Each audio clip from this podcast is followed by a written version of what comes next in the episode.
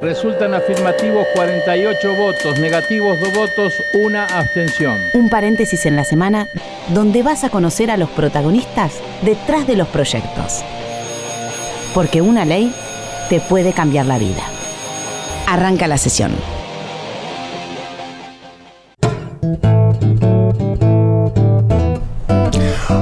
Les va? Muy buen domingo. Bienvenidos a Cuarto Intermedio. Yo soy Mariano Castro y le voy a dar la posta a Florencia Corregido, que no para de bailar un domingo al mediodía en Radio Nacional. Hola, gente, ¿cómo anda? Eh, muy contenta por, eh, de estar eh, todos los domingos acá compartiendo con ustedes. Hoy vamos a hablar de un tema que lo venimos hablando un poquito todos los programas, saludando a las distintas provincias que se encuentran inundadas. ¿Qué? Hoy vamos a hacer la pregunta y a nuestro primer invitado le vamos a hacer la pregunta, así que quédate sentadito ¿Qué pregunta? ahí. ¿Estamos a tiempo todavía Eh, de que el cambio climático no nos obliga a tener que salir del planeta? ¿Estamos a tiempo ah, o no el tema estamos es a ese, a, tiempo? que- ¿a dónde vamos si salimos del planeta? Ah, bueno, habrá que investigar, pero habrá que ver si todavía estamos a tiempo. Eh, me encantaría con nuestro primer invitado poder hablar de cine. Él ha sido reconocido en La Habana, ha ganado un festival de Berlín, ha ganado como mejor director en Cannes, pero también es un gran político representante de la ciudad de. Buenos Aires. Y vamos a hablar de política y de un proyecto de él que tiene que ver con el cambio climático. Estamos con el senador Fernando Pino Solanas. Senador, ¿cómo le va? Buen domingo. Buenos días amigos, ¿cómo están? Muy bien. Hola, muy bien. senador. Bueno, es también presidente de la Comisión de Ambiente del Senado y está presentando este proyecto. ¿Cuál es el objetivo de, de- de este proyecto, senador? El, el proyecto es un proyecto tendiente a la mitigación del cambio climático. Estamos en estamos en, en el ojo de, de una catástrofe. Mire, ha habido un, un informe de las Naciones Unidas, del Comité para la Defensa de- Ambiental de las Naciones Unidas, que es lapidario, un informe de estos días. El informe dice nada menos que el planeta se dirige hacia el colapso climático, sanitario y social. Miren, 9 millones a 10 millones de personas mueren de forma directa por, por la situación del agravamiento del calentamiento global y, el cambio climático, pero este es un tema que no llega a calar en la conciencia de la población, Claro. es increíble. Pero, senador, ¿está en nuestras manos esa solución? ¿Está en nuestras manos en, en el ciudadano común? Bueno, no, por supuesto. También, también está en las manos del ciudadano común. Por supuesto hay un nivel de responsabilidades.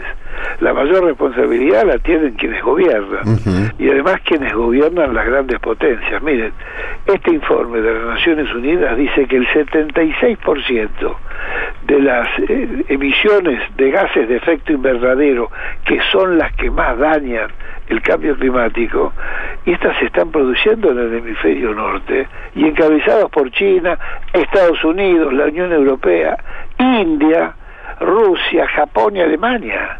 Ese grupo de países, que son los países más desarrollados, están este, son los responsables del, del, del, cambio, del 76% del cambio climático que se está produciendo.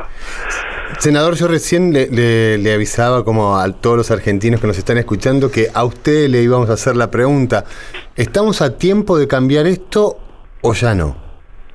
No, sería bueno. Siempre, siempre hay un tiempo. Este, esto no es algo que se cambia de un día para el otro y se cambia de manera tajante. Pero, este, por supuesto, hasta el último día que podamos y que la catástrofe no nos arrastre a todos, se puede. En primer lugar, por supuesto, esto tiene que ver con el consumo. Hay que generar una una conciencia anticonsumística. Mire, la fabricación de cualquier producto requiere una cantidad de energía X. ¿Estamos de acuerdo? Sí. Entonces, cada cada cada cosa que nosotros produ- consumimos diariamente y tiramos esta economía o, esta cultura del descarte y del consumismo, bueno, es- todo eso es energía que se consume y todavía el, el planeta donde funciona quemando energías fósiles, quemando petróleo, quemando gas, quemando carbón.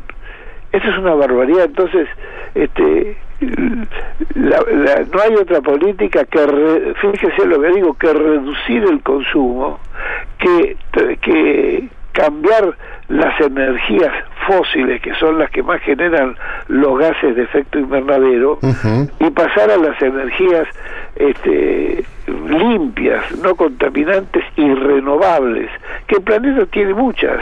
Por ejemplo, la Argentina tiene eh, en los valles cordilleranos de los Andes y en la Patagonia, eh, bueno, tiene una potencialidad de energía eólica, una de las mayores del planeta como también lo tiene de, captar la energía solar. En la puna de Atacama, en el noroeste argentino, bueno, es, es, la región del planeta junto con el desierto del Sahara, donde la energía que proviene del sol por metro cuadrado es la más potente. Pero poco se ha hecho, acá no hay una sola fábrica de energía solar. Las tiene Chile, por ejemplo, Uruguay produce el 70% de su electricidad el 70% con energía eólica y fotovoltaica. Uruguay, hay que reprogramar la economía de nuestros mm. países. Ustedes me preguntaban cuál es el índice de responsabilidad. Por supuesto, es ese núcleo de países hiperdesarrollados que son los que provocan el 76% de las emisiones de gases de efecto invernadero, tienen una responsabilidad distinta a los que estamos sufriendo esas consecuencias y además que este nuestro complejo este, industrial, productivo, económico es mucho menor que los del norte. Nuestras emisiones de gases son muy inferiores. Pero la humanidad no podrá salir de esto sin un cambio cultural, en el sentido de cómo nos paramos, cómo, cómo cambiamos nuestros hábitos de consumo, qué consumimos, por qué lo consumimos. Y por supuesto, de las primeras cosas que hay que hacer, hay que cambiar el parque automotor del planeta. Por eso, hoy las principales, los principales fabricantes de, de transportes en el mundo han programado que para los años 20, al final de los años 20, no pueden haber coches más a, combustión. A eléctricos deberían ser. Tienen que ser eléctricos. Senador, la última pregunta personal, ¿eh? hacia usted, con, con toda la historia que usted tiene en el arte y con toda la historia que usted tiene en la política.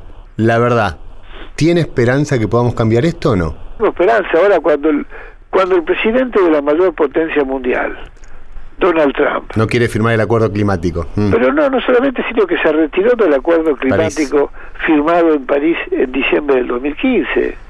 Ahora, esto es tan, tan terrible que el año 16 fue el año más caliente de la historia.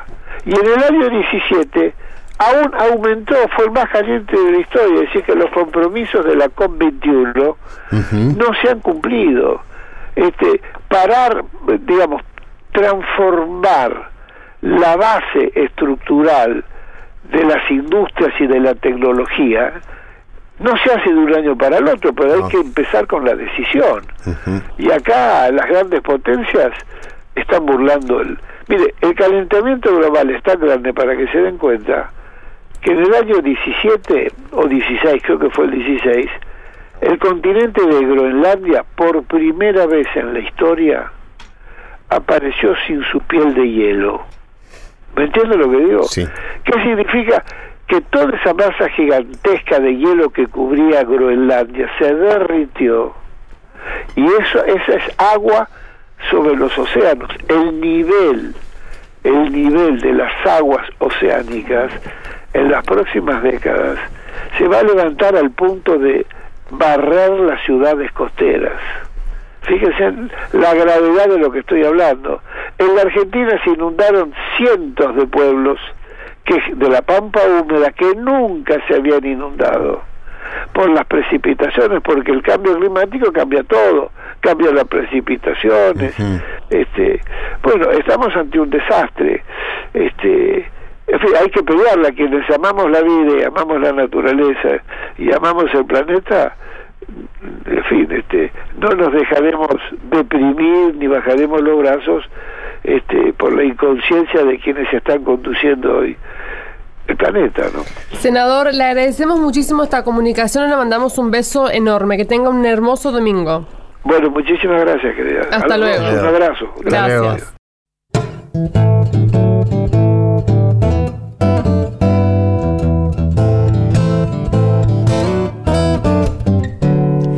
Seguimos en cuarto intermedio y vamos a hablar ahora con Jorge Mercau. Él es ingeniero agrónomo de la agencia INTA de San Luis. Trabaja también en el CONICET sobre temas ambientales y el uso de la tierra. Hola Jorge, ¿cómo estás? Buen domingo. Hola, ¿qué tal? Buen día. Gracias por llamar. ¿Cómo andan? Hola Jorge, muy bien. Desde aquí le estamos, lo estamos hablando Mariano y Florencia. Y hablamos eh, justamente en este programa sobre las inundaciones, ¿no?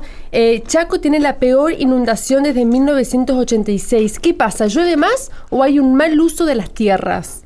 Eh, puntualmente, digamos, de la situación del Chaco, por ahí es un evento puntual, digamos, de, de, una lluvia grande, pero se inserta en otra, en otra historia. En realidad, eh, siempre que hay inundaciones responde a cuestión de años húmedos. El tema es si los años húmedos eh, nunca existieron o, o cómo es, o sea, si estamos teniendo cada vez más años húmedos, ese tipo de mm. cosas.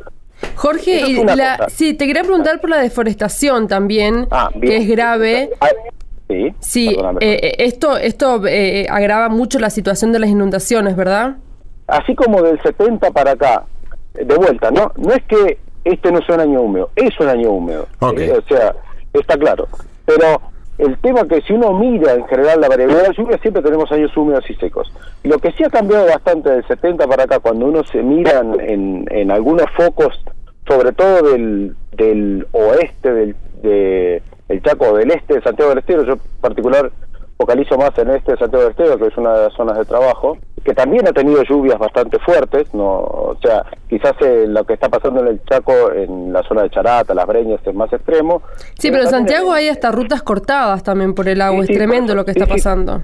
Eh, en general está pasando eso, y lo que te iba a decir es que si uno mira esas zonas, sigue del 70 para acá, así como no hay una tendencia tan clara en la magnitud de las lluvias, quizás son un poco más torrenciales, eso sí, es una tendencia que aparentemente viene con el cambio climático, una tendencia a lluvias un poco más fuertes, pero en general, pero es muy difícil de saber si eso es así, porque es muy difícil, eh, los eventos extremos son muy difíciles de detectar eh, estadísticamente, digamos, ¿sí? o sea, uno los ve, que son más extremos, pero y lo que sí ve de los 70 para acá sí. es un cambio del uso de la tierra. Te hago una pregunta. cosa es lo perdón, quiero retomar lo de Florencia. Y es, Dale. Lo que sí ha habido es un, una, un cambio de uso de la tierra, digamos, de, de lo que era el bosque nativo como estaba, a un sistema mucho más agrícola, digamos.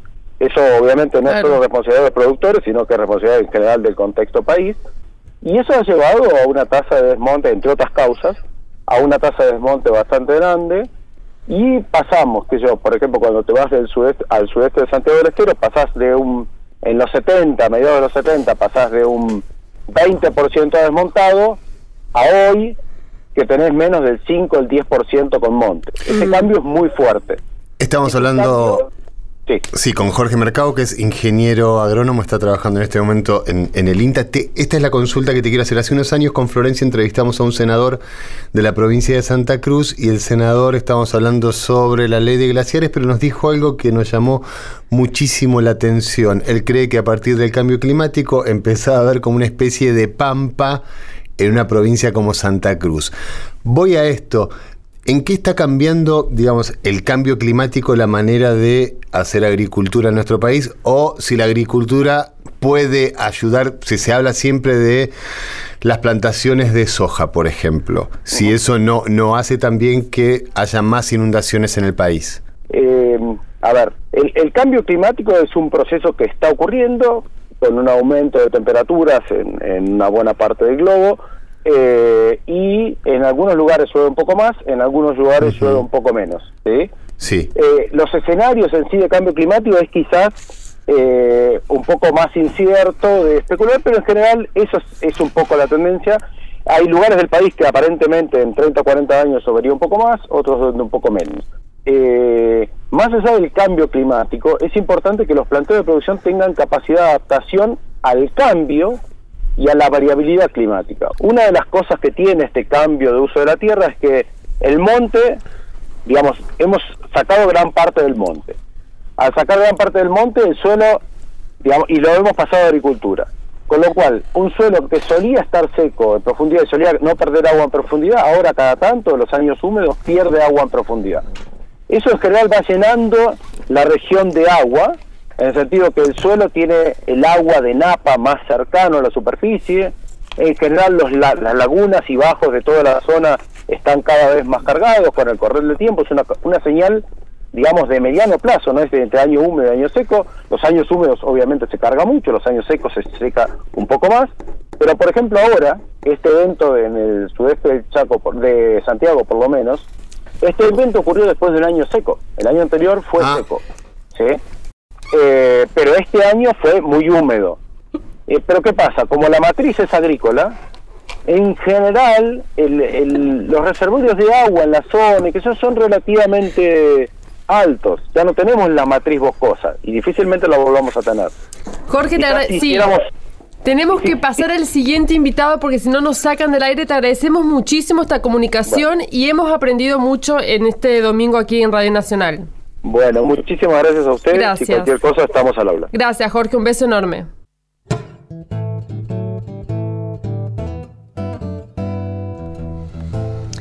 Y ahora, Mariano, vamos a hablar con José María Quiroz Villalba. Él es el subsecretario de Gobierno, Justicia y Protección Civil de la provincia de Chaco. Hola, José, ¿cómo anda? Buen día para ustedes, porque para nosotros los días están como complicados. ¿Cómo está? ¿Cómo está el Chaco con las inundaciones? Bueno, la verdad es una situación muy delicada la que vive la, provincia y, bueno y la población en particular no solamente por, la, por las precipitaciones, sino ya por el grado de afectación en un vasto sector de la provincia del Chaco. Tenemos este, el sector productivo realmente muy comprometido, con pérdidas muy importantes.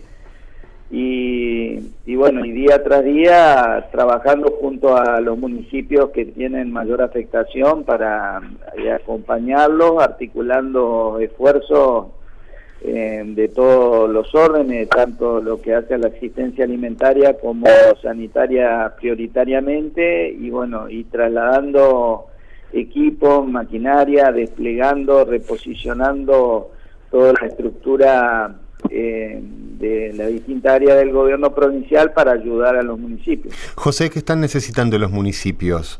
Están, ¿Estamos en un momento en el que el agua todavía está subiendo, el agua no está subiendo o el agua ya está bajando?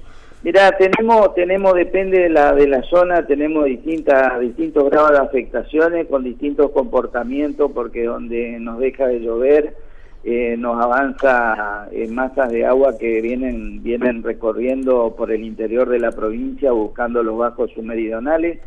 Eh, algunas, eh, bueno, tienen este, más, más defensa que otra frente a este cambio de, comportamiento de las aguas, no solamente por las precipitaciones. ¿Por qué más, además? ¿Por qué más de las precipitaciones? ¿Qué, qué, qué está pasando además de las no, porque, porque nosotros entendemos de que hay un desplazamiento de, de aguas interiores, algunas vienen este, de la zona de, de Santiago del Estero, nosotros también tenemos comprometido todo lo que es la zona norte de la provincia eh, con el impenetrable, tenemos ya todas las 13 cuencas que tiene eh, la provincia, eh, ya prácticamente han superado su, sus promedios, por lo tanto, a, a, las precipitaciones, la saturación de las cuencas, eso va generando ya este desborde y avanza sobre este, zonas suburbanas de eh, mm. distintas localidades. José, además, al, sí. al paso del, agua, no sé. Además de, la, de los miles de afectados que dejó las inundaciones, eh, dejó dos muertos, ¿verdad? Sí, eso fue en, en una en una de las en uno de los eventos climáticos en la localidad de Las Breñas, fue que te diría yo casi un accidente doméstico, pero eh, por eso también es bueno siempre ponerlo este, en primer plano en primer plano esas cuestiones que cuando hay eh, tantas precipitaciones el sistema eléctrico debe ser interrumpido por ahí eso genera algún tipo de inconveniente molestia en los vecinos pero eh, se lo se lo hace en realidad por por seguridad de los mismos José te están escuchando en este momento en toda la provincia que además de esta recomendación en cuanto a la electricidad ¿Qué les decís a los vecinos del Chaco y de todas sus localidades que son las cosas que sí o sí, como esto de la electricidad, tienen que hacer? Bueno, la verdad que trabajar muy cerca, aportar, estar atento a las indicaciones que cada uno de los municipios vaya efectuando en sus comunidades. Nosotros desde la provincia articulamos siempre con los municipios el trabajo que hay que hacer, las demandas. Nosotros tenemos en zonas como Charata, Pinedo, este, parajes donde hay mucha dificultad para llegar, que estamos esperando la oportunidad climática para que para poder eh, ingresar a esa zona vía helicóptero. Eh, o sea que hay personas que todavía están aisladas por el agua. Eh, no, no, no, permanentemente, sí, totalmente. Nosotros recorrimos con el gobernador para llegar a la localidad de Urien hará dos días, 20 kilómetros arriba de un tractor en un acoplado y después para volver a salir de la localidad y dirigirnos hacia Villa Ángela, otros 20 kilómetros. Y se lo puede hacer únicamente con tractor con acoplado.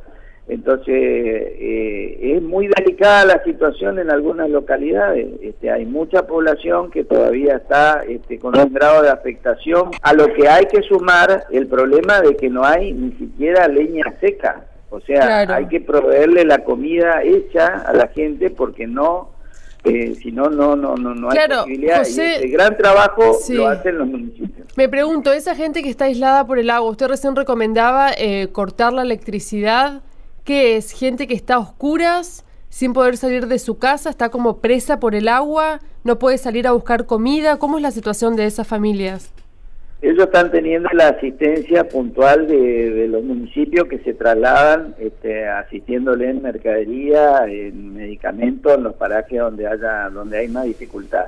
Algunas personas han quedado porque usted sabe que en, las ocasiones que uno va observando hay gente que no quiere retirarse de su lugar, pero estamos hablando por ahí de parajes, entonces usted me hacía la referencia de la persona que había fallecido, eso fue en una ciudad importante de la provincia, como es el caso de Las Breñas, eh, el corte de electricidad se da en esos momentos, luego se restablece obviamente el sistema eléctrico. Pero eh, en la zona rural, la gente, en la mayoría, no tiene, no tiene este, luz eléctrica, ese no sería el problema.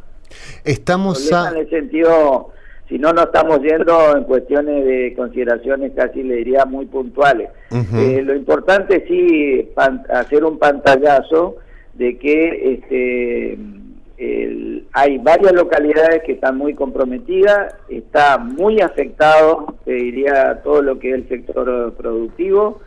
Eh, y un escenario todavía climático de mucha inestabilidad. ¿Qué se espera para los próximos tres días?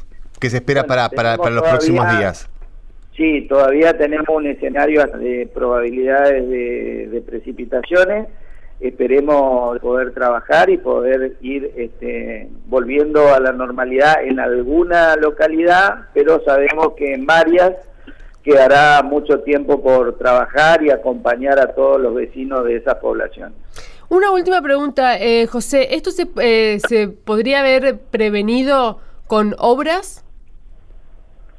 Y en algunos casos seguramente porque este, para eso está eh, la ingeniería, pero acá hay un, como yo te decía, si nosotros tenemos una situación que en las 13 cuencas hídricas de la provincia ya todas han superado la, media este, producto de las precipitaciones, nos está indicando de que ha habido bueno un exceso y un modo de precipitar de que en una hora, días pasados, en una localidad este, como Bedia, llovió este, en una hora 15, 230 mm. milímetros. Frente a ese tipo de situaciones, no hay sistema este, de prevención que pueda, que pueda resistir.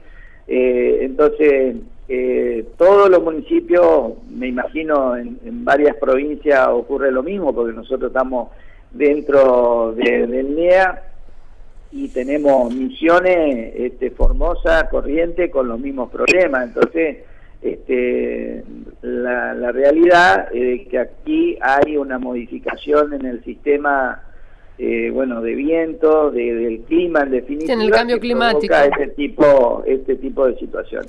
Para los que están en la ciudad de Buenos Aires, ¿hay algún lugar donde se puedan acercar cosas para cuando, para este momento y para cuando las aguas bajen, ¿no? Que siempre se necesita la bandina, por ejemplo, porque lo que Sí, queda después de la inundación, hay que ir a la casa del Chaco, ¿a dónde, a dónde hay que ir a, a- a No, no, no. Eh, aquello- aquellas eh, instituciones o personas que quieran hacer donaciones lo hagan a través directamente de este, ONGs, de instituciones de, de la sociedad civil, a los efectos de no quedar comprometido el gobierno después en cuestiones de que no fue transparente la entrega, que se usó de una manera o de otra.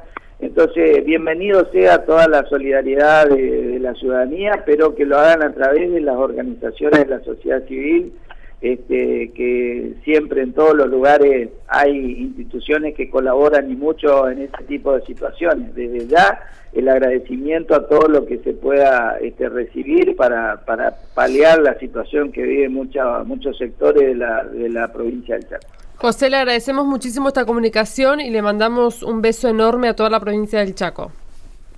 muy amable y, y bueno, ojalá que, y- que nos acompañen en, en esta en esta situación. De hecho, lo están haciendo y un agradecimiento nuevamente a todos los que puedan este, colaborar con, con nuestra gente. Hasta luego, buen domingo. Hasta luego.